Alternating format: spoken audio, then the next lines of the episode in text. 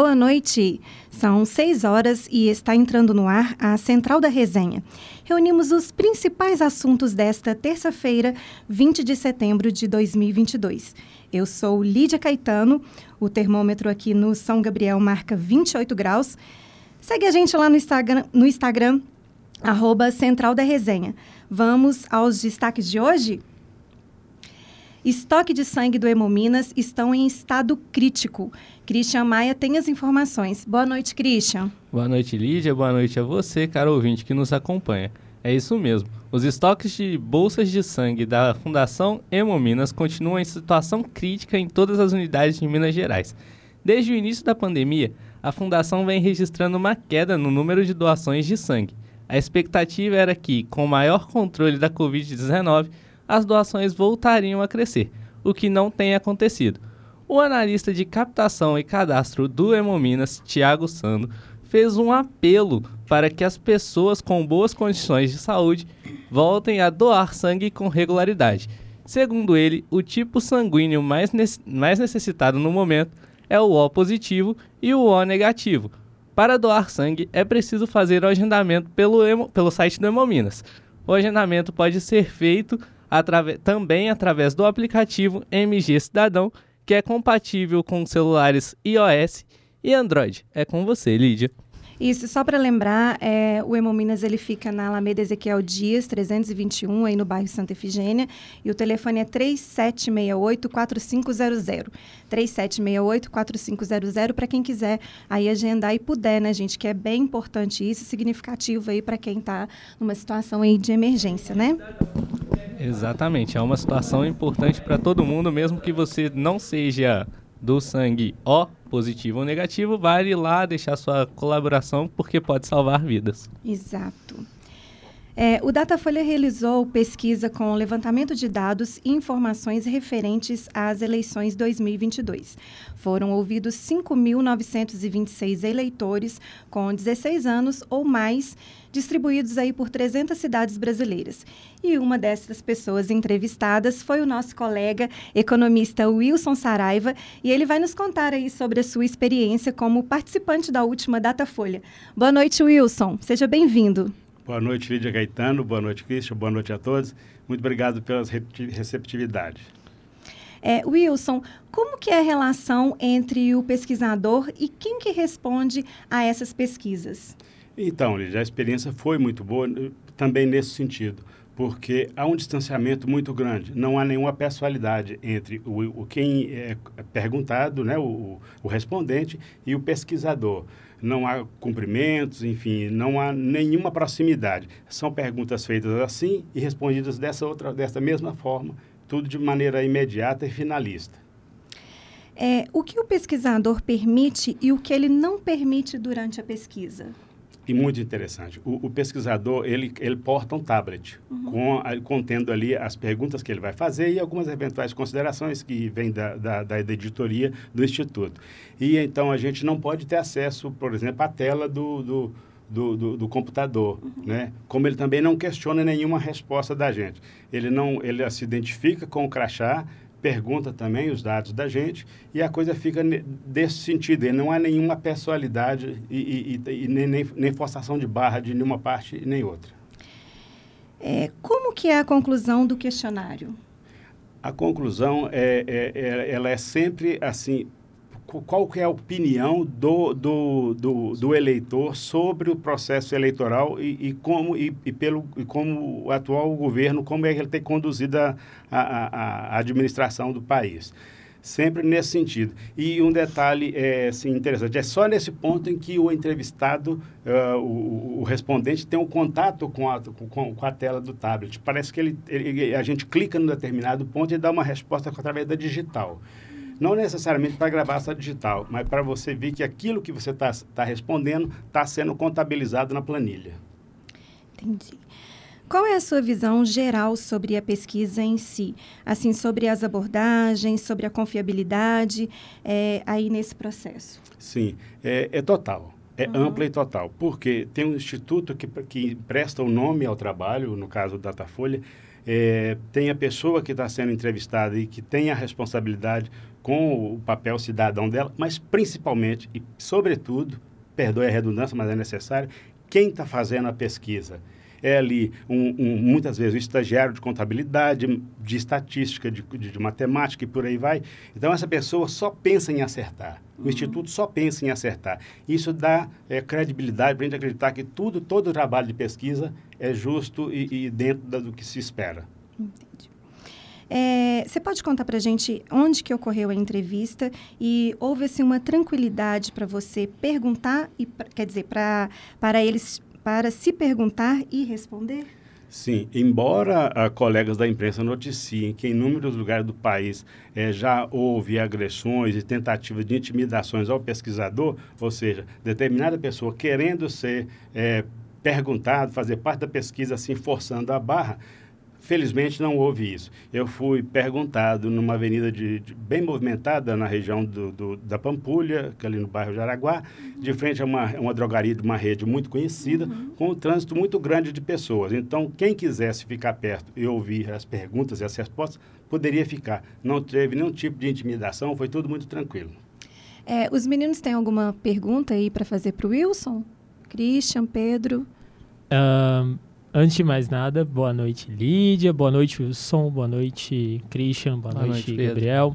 É, boa noite principalmente a você que nos acompanha aqui na Central da Resenha.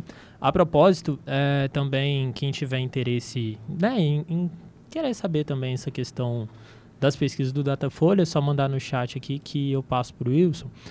Então, nosso querido Amizade, como você é bem conhecido, é, se fala muito sobre a questão de as pesquisas no, essas pesquisas do Datafolha ter muito uma que é, de ah não, não se pode divulgar. Todo um mistério que corre em cima da pesquisa. Como que, que foi para você e é, como que funciona meio que esse código de sigilo vamos dizer assim eu, eu, eu, vejo com muita naturalidade, Pedro, porque quando você sabe a, a dimensão é, espacial da pesquisa, ou seja, ela vai alcançar todos os cantos do país, quando ela tem uma amostragem grande, é, era, é, chegava a 6 mil pessoas entrevistadas de maneira bem distribuída, e isso dá segurança para você responder corretamente o que está sendo perguntado. Ah, então eu, eu, eu, eu, fiz com muita, com muita naturalidade aquilo ali, era meu papel de cidadão, mas principalmente aprender, enquanto estudante jornalista, como é que a coisa acontece. Porque eu, eu já era convicto de que isso não é o que se chama hoje fake news, é uma realidade, é uma coisa matematizada, são, são tabulações de, de informações. Então, para mim, foi só reforçar. É, é, assim, e o que mais eu destacaria assim, no, no, no, no sentido final da coisa é que quando a gente vê nas reportagens e os veículos trazendo, a gente acha que faz cinco, seis perguntas muito objetivas, cinco, seis no máximo. Não, eu respondi cerca de 17 a 20 perguntas, incluindo sobre quem, qual deputado federal que vai votar, qual estadual, em quem teria votado na última eleição, enfim, uma série de informações que o Instituto busca que eu acho que só dá credibilidade. Foi muito legal ter respondido assim, interessante. É, acabei dando uma mutada no microfone. Mas, é, antes de mais nada, né? Muito obrigado, Wilson. Sempre um prazer contar com a sua participação.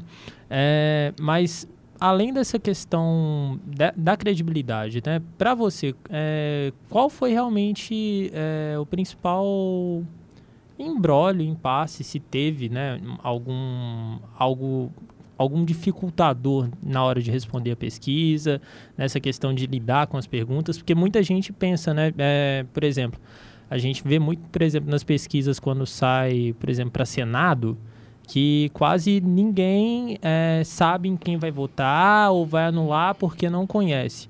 É, essa questão também de, por exemplo, você, é, igual você bem disse, né? De, ah, é, eles, eles perguntam se eu conheço o candidato que eu estou votando. Como funciona essa questão, principalmente, vamos dizer assim, para os cargos menores, né, que são ou os mais desconhecidos, que são, no caso, deputado e senador? É, isso, Pedro, também é, é, é, um ganho muito grande, porque a gente, via de regra, só se atenta aos cargos majoritários aí para presidente, governador, quiçá senador, mas não é o caso. É, é, eles perguntam quem você gostaria de votar, você tem definição para deputado estadual, nesse caso, e para federal, ok. Você tem ou não tem, tudo bem. Só pergunta se você lembrou de, em quem você votou no pleito passado, tudo bem. Mas nesses cargos majoritários não se pergunta nome, não se menciona partido em momento nenhum. É a espontânea mesmo, né? É uma espontânea. Um, um, um papel com, com um, um organograma bem, bem organizado, com os nomes dos candidatos, todos os que a gente ouve com muita frequência na imprensa e os que a gente não ouve, sem citar o partido ao, ao qual eles pertencem. E fica também numa forma de um disco. Esse disco, a meu sentir, ele mostra que não há hierarquia entre eh, os nomes, seja no sentido de quem está na frente ou atrás na pesquisa, ou de ordem alfabética de nome. Não há uma indução da pessoa, porque está um disco, todos estão num, num plano, na mesma situação. Um candidato que eventualmente eu não, não, nunca tenho ouvido falar o nome, ele está ali. Então, se eu quiser citá-lo, eu vou ter. Então não há sugestão nenhuma, porque os nomes estão colocados num, como se fosse num planisfério. Mas aí seria como se fosse mesmo uma. uma fazendo. trazendo um, exemplo bem. talvez idiota. Mas é como se fosse aquelas pesquisas, por exemplo, que os portais costumam fazer de analisar, por exemplo, a minha personalidade com a, a, ao que um candidato X ou Y prega, mais ou menos por aí? Eu acho que não. É, é, tem esse, esse, esse, esse, a moça tem, além do tablet, ela tem uma prancheta com quatro formulários com esses, é, esses organogramas. Nele você, caso você não se lembre, você cita aquele nome que está ali. Você pode apontar se for o caso, né? Mas não há, não, não há, não há nenhuma situação que, que dificulte para a gente, não.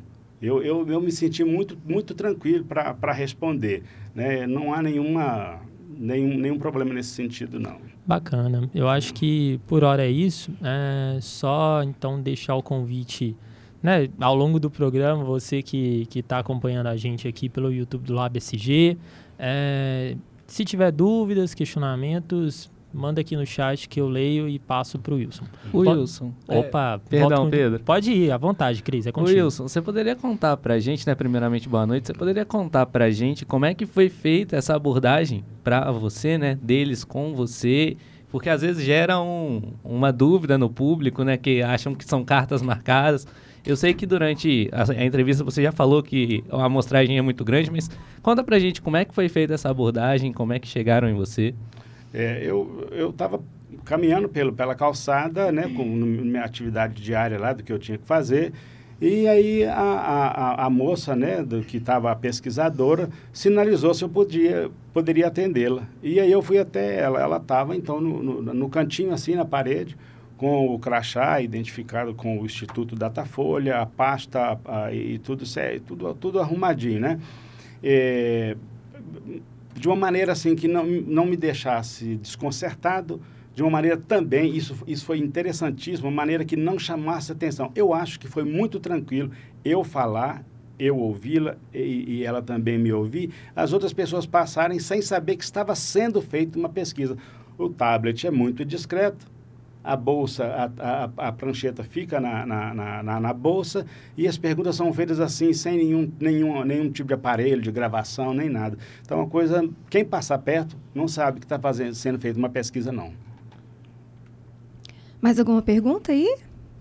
Aqui tá tranquilo. Ô, é Wilson, ô, Wilson, muito obrigada aí pelos seus comentários, viu? É, então, vamos dar sequência. É, terremoto de magnitude 7,6 atinge México e debate da Assembleia Geral da ONU começa sem Biden. Guerra da Ucrânia deve dominar a reunião. A reportagem é da Letícia Souza. Boa noite, Letícia. Boa noite, Lídia. O Serviço Geológico dos Estados Unidos informou que um terremoto de forte intensidade abalou o sudoeste do México nesta segunda-feira. O presidente mexicano Andrés Manuel López confirmou que ao menos uma pessoa morreu depois que um muro desmoronou em uma loja. As autoridades também relataram danos a dois hospitais da cidade. De acordo com informações preliminares, o epicentro do fenômeno foi registrado a 37 quilômetros do sudoeste da cidade de Anquila, no estado mexicano de Michoacán. E o Sistema de Alerta para Tsunami dos Estados Unidos emitiu ontem um aviso de ameaça de tsunami na região. E nesta terça-feira, iniciam-se o discurso de chefes de Estado na Assembleia Geral das Nações Unidas, em Nova York, como acontece desde 1949. E o Brasil será o primeiro Estado a discursar. A guerra na Ucrânia será um dos temas destaque, marcado pelo discurso do presidente da ONU, ressaltando que nesta nova sessão inicia-se um momento marcado por divisões geopolíticas cada vez maiores e num momento também de incerteza prolongada.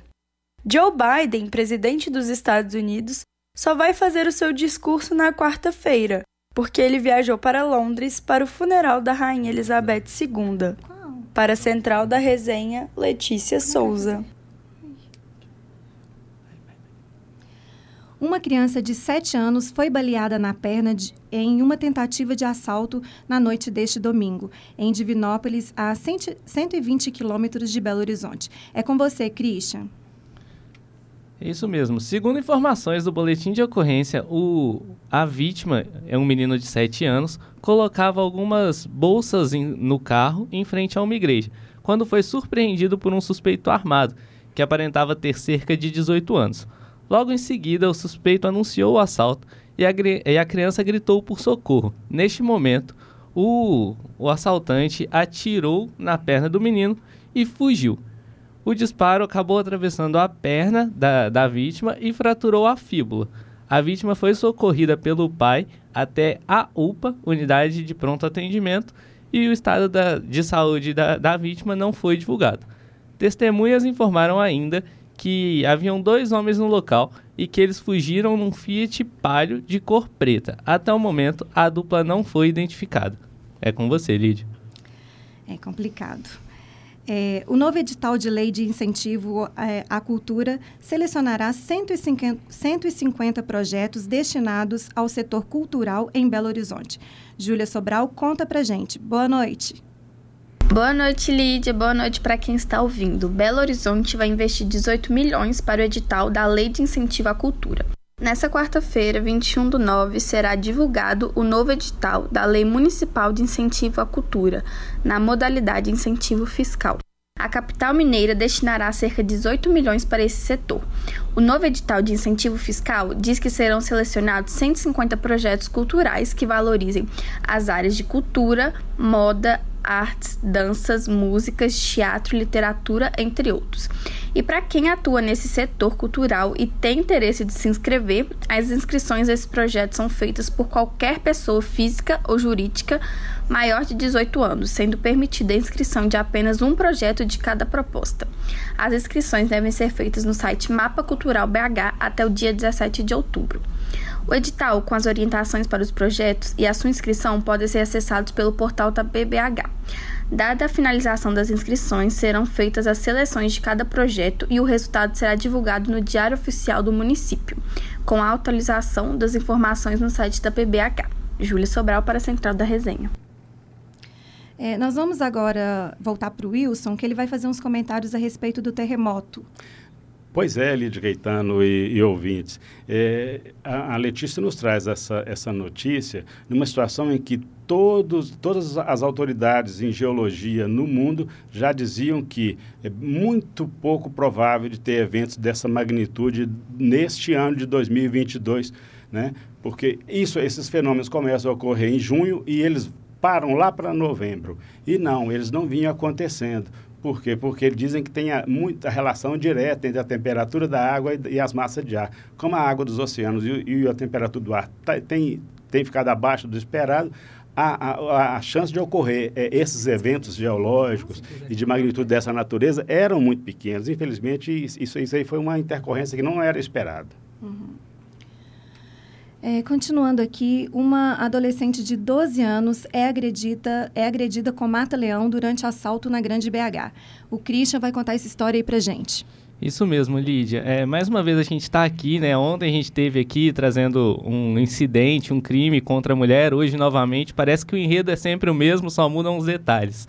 A polícia está à procura de um homem suspeito de roubar roubar o celular de uma estudante de 12 anos no início da manhã desta, da última segunda-feira, 19, em Betim, na região metropolitana. O crime ocorreu por volta das 7 horas da manhã na Avenida das Américas, ao lado do viaduto Jacintão. Jacintão. O suspeito caminhava atrás de uma adolescente que se dirigia para a escola quando ela percebeu a presença do mesmo e começou a andar mais rápido. O homem, então, foi atrás e segurou a vítima pelo pescoço e aplicou nela uma imobilização conhecida como mata-leão. Né? Ele acabou a jogando no chão e pegando o, o telefone da vítima. Né? É, ela não estava segura indo para a escola. Você vê que, que coisa é, constrangedora. Segundo agentes de, de viagens e comerciantes é, da avenida, relatam que esse foi o terceiro assalto cometido contra estudantes no mesmo local nos últimos dias. Eles cobraram segurança e presença das autoridades. Até o momento, o suspeito ainda não foi encontrado. É, tá difícil hoje a gente criar filho nesse mundo, né? Porque a gente às vezes trabalha, não tem tempo, muita gente às vezes de levar a criança à escola. E eu, fica aí esse alerta para os pais terem que né, levar ali criança na escola, ficar atento ali, porque hoje em dia não está podendo mandar para ir na padaria, mandar para ir na escola, em lugar nenhum, porque a rua hoje se tornou-se um lugar ruim, né? É, tá sendo, tá sendo muito complicado e isso vale, vale um lembrete, um relato para você que nos acompanha, que tem filho, irmão, ou até mesmo é um pouco mais nova. Isso vale não só para as mulheres, né? Até mesmo para os meninos fiquem espertos, olhem ao redor, se possível, peçam para um adulto é, ou vá para a escola com mais colegas para evitar que esse tipo de coisa aconteça. Né? Não é garantia de segurança absoluta, mas inibe um pouco a situação. Né? E você, adulto que está nos acompanhando agora, não deixe seu filho, sua filha, por mais novo que seja, sair é, sozinho, por mais independente que ele pareça ser, ele ainda é é uma criança, né? E precisa de cuidados, precisa dessa, dessa atenção. Então, vale, vale ficar esperto. Isso mesmo. Vamos então aos destaques do esporte com o Gabriel Paiva.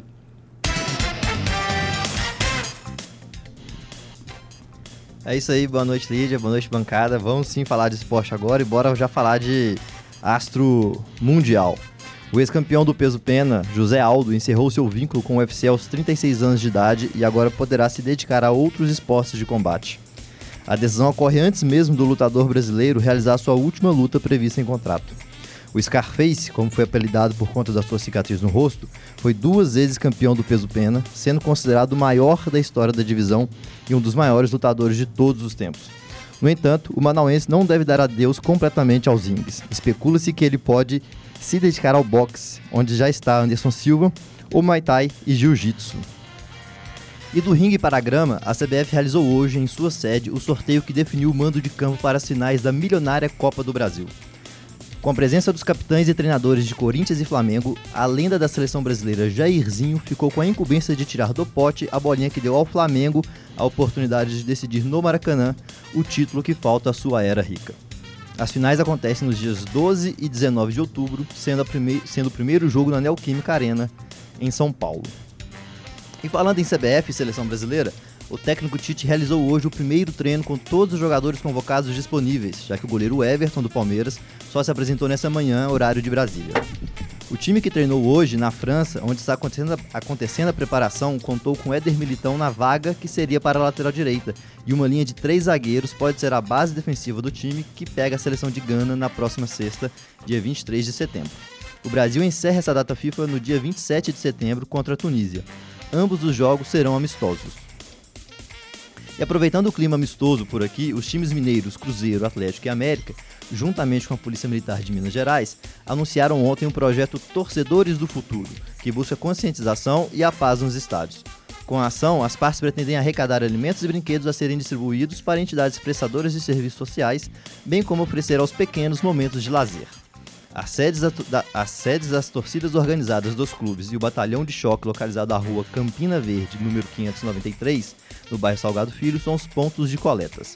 Além desses, os times estudam a possibilidade de aproveitarem a esplanada do Mineirão em dias de jogos para receber as doações.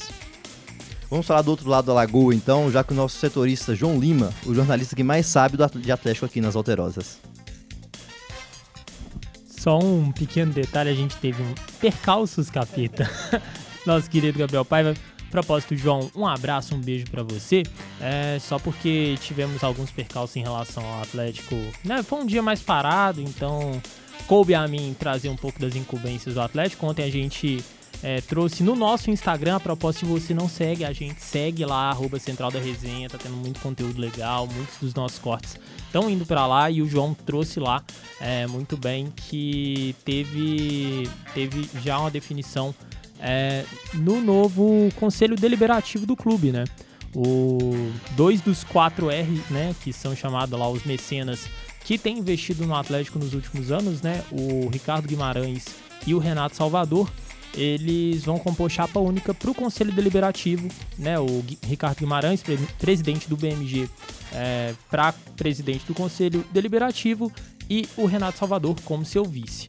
É, no mais, é, as Vingadoras, né, que é o time feminino do Atlético, tá lá na Colômbia disputando a Copa Ídolas, né, o torneio amistoso que o Christian trouxe muito bem ontem, né? O Atlético estreou com um empate em 2 a 2 com a América de Cali e ontem ganhou, né, teve a primeira vitória é, para cima do Olímpia.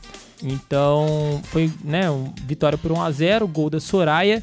E a gente tem a sonora aqui também da, da técnica, na verdade, da auxiliar técnica do Atlético, já que a, a Lindsay, que é a técnica atleticana, tinha sido expulsa no primeiro jogo.